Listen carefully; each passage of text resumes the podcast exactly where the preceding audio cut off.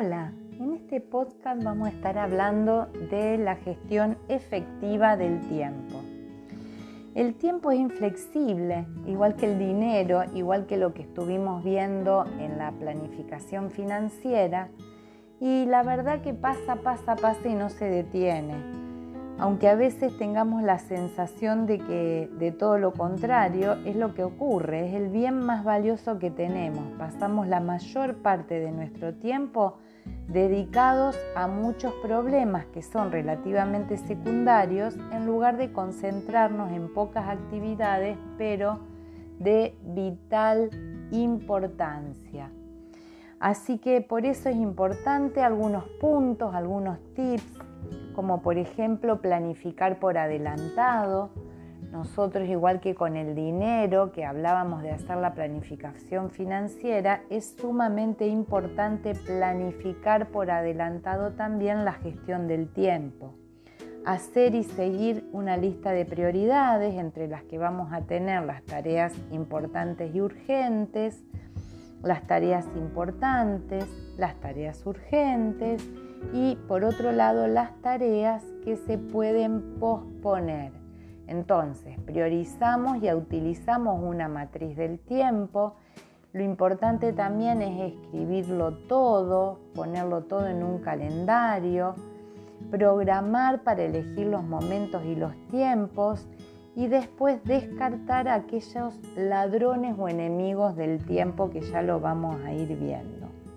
Si utilizamos la disciplina del coaching, el coach te podrá ayudar a gestionar y a planificar para lograr esta efectividad del tiempo y también para sostenerlo después, porque por ahí es, lo podemos ver, es muy fácil, pero después nos cuesta sostener. Si utilizamos lo que la ley del Pareto nos dice, eh, se, formuló algunas, se formularon investigaciones y se determinó que, por ejemplo, el 20% de una entrevista proporciona el 80% de las conclusiones, el famoso 80-20.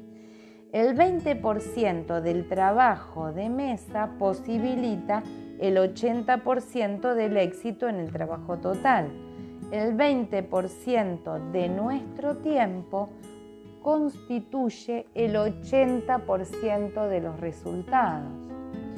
Por lo tanto, tenemos que tener en cuenta que ese 80% que falta suelen ser imprevistos, urgencias, interrupciones, correcciones.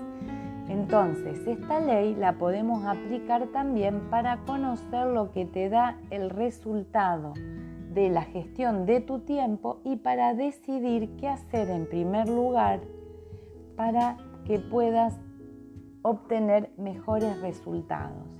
Porque la mayor parte del tiempo y de la energía se malgastan, porque muchas veces nos faltan objetivos, nos falta planificación, nos falta definir prioridades, nos falta ver el bosque y no quedarnos viendo solamente el árbol.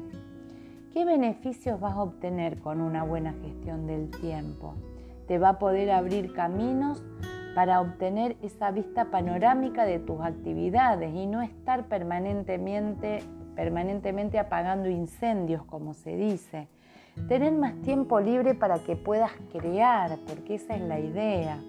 Dominar, reducir y muchas veces llegar a evitar el estrés y tener más tiempo libre para disfrutar. También para alcanzar los objetivos que te propongas, porque muchas veces no podés estar eh, quizás cubriendo esas metas que para vos son importantes o esos sueños por estar cubriendo todo lo que termina siendo urgente. La capacidad para gestionar bien el tiempo es una habilidad que no solamente se valora a nivel personal, sino que también las empresas hoy valoran cada vez más en eh, el personal, porque este factor mejora mucho la productividad y por ende la competitividad de la empresa. Por eso es que también los coaches, cuando hacemos coaching organizacional, se hace mucho hincapié en este tema. Los enemigos del tiempo pueden ser las interrupciones, el mal uso del teléfono, hoy de las redes, las reuniones no previstas, dejar las cosas para después, tener desorden y mucha burocracia si estamos hablando de una empresa, cuando no logramos comunicarnos bien, el mal uso del email, la escasa disciplina que muchas veces tenemos como sociedad. Así que la gestión del tiempo es un sistema para controlar ese tiempo de forma más eficiente, de la forma más eficiente posible. Si yo establezco un buen sistema del control del tiempo en, todas mis tareas eh, diarias, es posible que puedas identificar y eliminar esos factores que te hacen perder el tiempo y desarrollar el control de los mismos con eficacia. Para gestionar entonces bien el tiempo, estos principios básicos que veíamos antes, planificar por adelantado, hacer una buena lista de las prioridades, de las tareas importantes y urgentes, de las tareas importantes y urgentes, agrupar las tareas según las capacidades requeridas, porque a lo mejor hay cuestiones que eh, se pueden resolver el fin de semana o hay cuestiones que las tenemos que resolver en un determinado momento o que para hacer esto tengo que hacer otras cosas.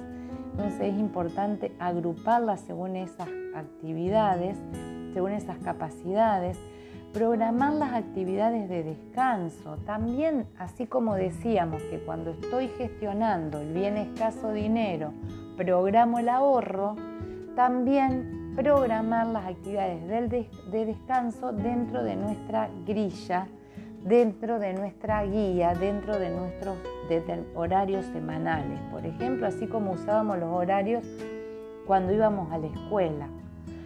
Prometer menos y cumplir más. Muchas veces nos la pasamos prometiendo cosas que después no podemos cumplir. Entonces, comprometer menos de, las cosas que vamos a hacer y empezar a ser efectivos con pocas cosas, pero sí dándole cumplimiento. Después que tengamos hecho toda esta planificación, hacer un seguimiento de la planificación para ver cómo la voy llevando hacer un planeamiento, un seguimiento también de cada proceso que fui haciendo para ver qué puedo optimizar. Si estoy en una empresa, delegar lo más que se pueda y también aprender una declaración que desde el coaching ontológico llamamos las declaraciones básicas, las declaraciones que van a cambiar tu vida y que es la declaración del no. Aprender a decir no. Muchas veces la agenda o un programita diario, un conjunto de acciones que tenés previsto para el día, es una excelente forma de recordar, flexibilizar o priorizar los objetivos, ya sean laborales o personales. La principal dificultad con la que muchas veces nos, encontramos es alterar esa agenda, alterar esa planificación por los imprevistos que van surgiendo. Yo en mi caso me escribo papeles de colores, tengo una agenda, tengo un taco financiero en la oficina, lo que a vos te sirva, pero de manera que puedas tener tu planificación ordenada y escrita.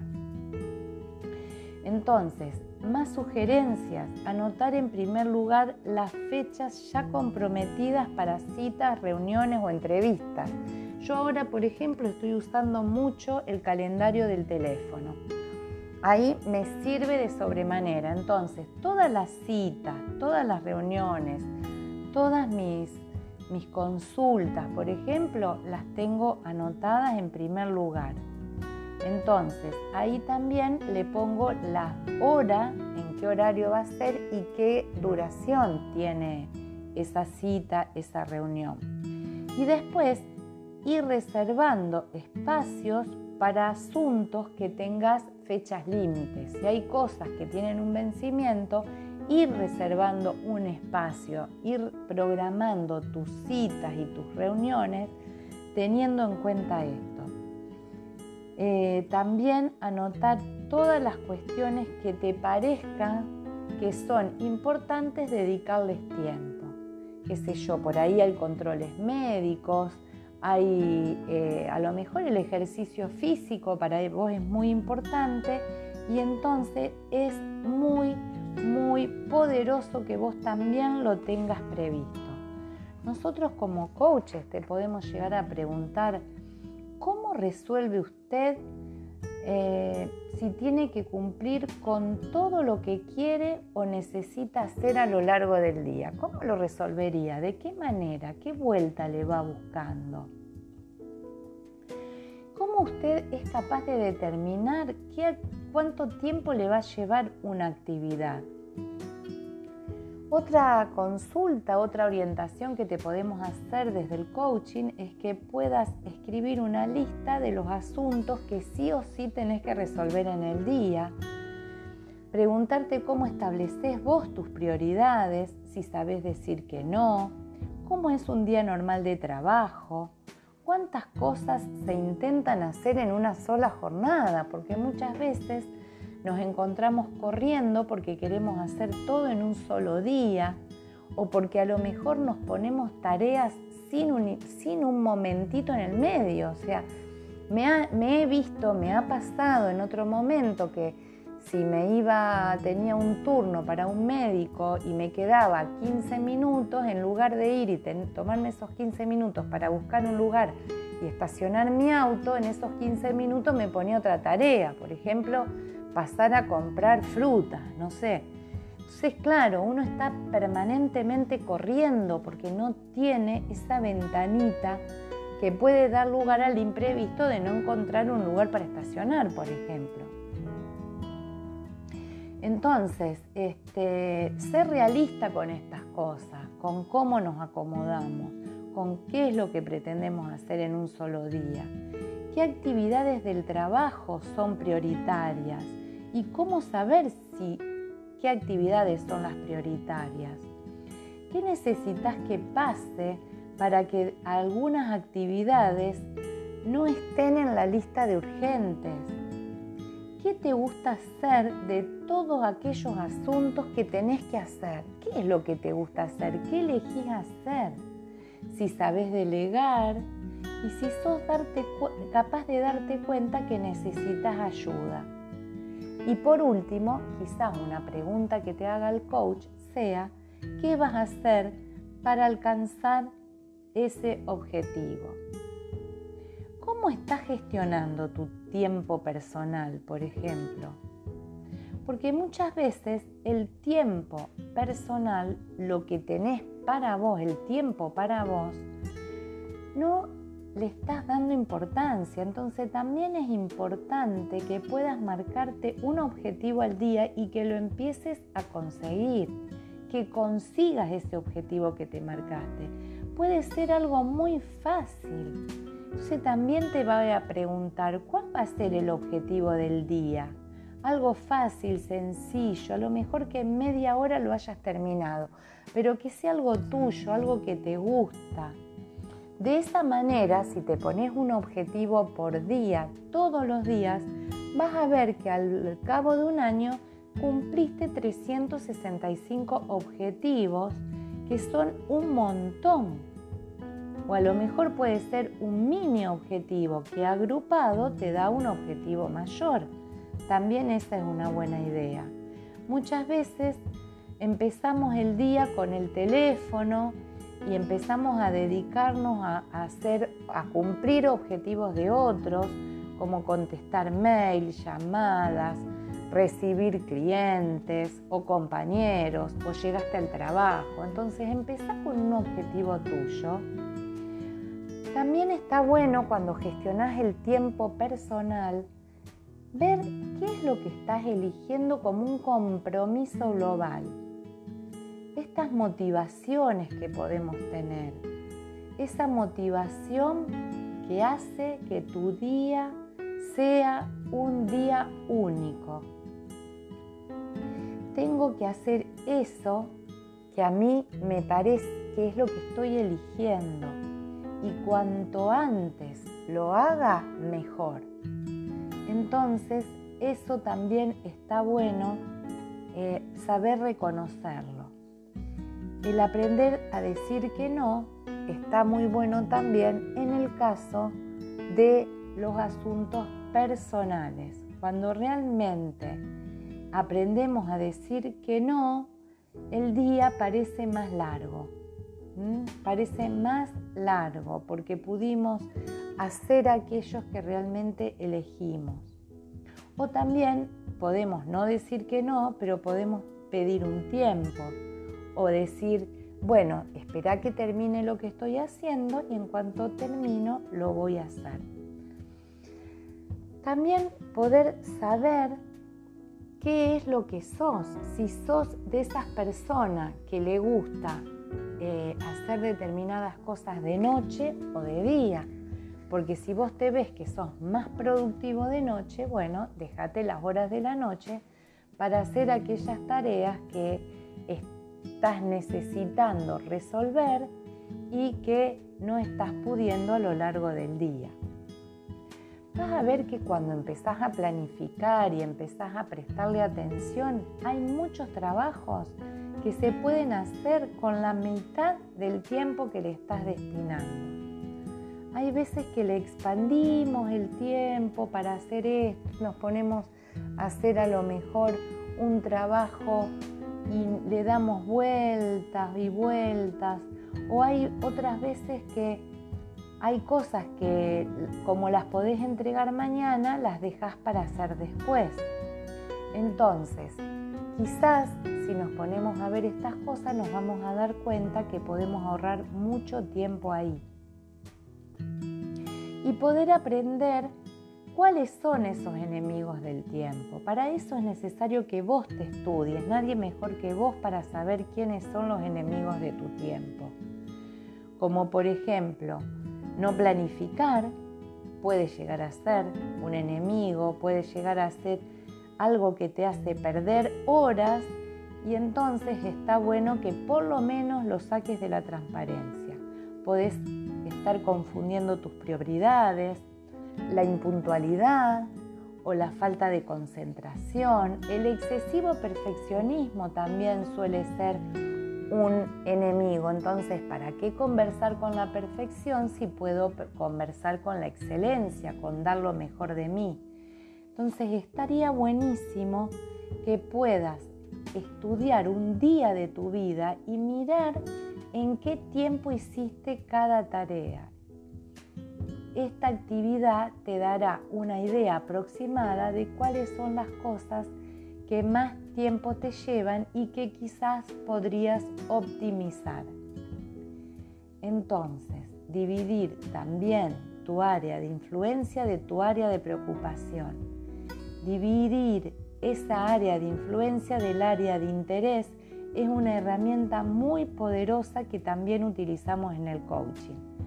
La toma de decisiones que has creado y la relevancia que tenés alrededor tuyo sobre un tema específico hace que sea esa tu área de influencia. Entonces, aprender a ver que ese área de interés engloba otros temas que te pueden resultar relevantes, pero que en el día de hoy no los podés cambiar. Entonces, ¿para qué hacerte problema? La sequía en el río por ejemplo, es un área de preocupación. ¿Para qué vas a estar malgastando tiempo en eso si no vas a poder cambiarlo? Entonces, poner el foco en tu área de influencia, en aquello que vos sí podés cambiar. Si algún día querés tener peso en tu área de interés, simplemente vas a tener que hacer más grande tu área de influencia hasta que llegue a ser como el área de interés. Entonces, todos estos eh, pequeños tips te pueden servir de utilidad para la gestión del tiempo. Y en otro momento vamos a estar hablando también de la gestión de tu tiempo en el área laboral. Acá lo más importante es aprender a delegar. Si te sirvió, compartilo y si te querés comunicar, coach Mabel Bontempi en mi Instagram. Muchas gracias.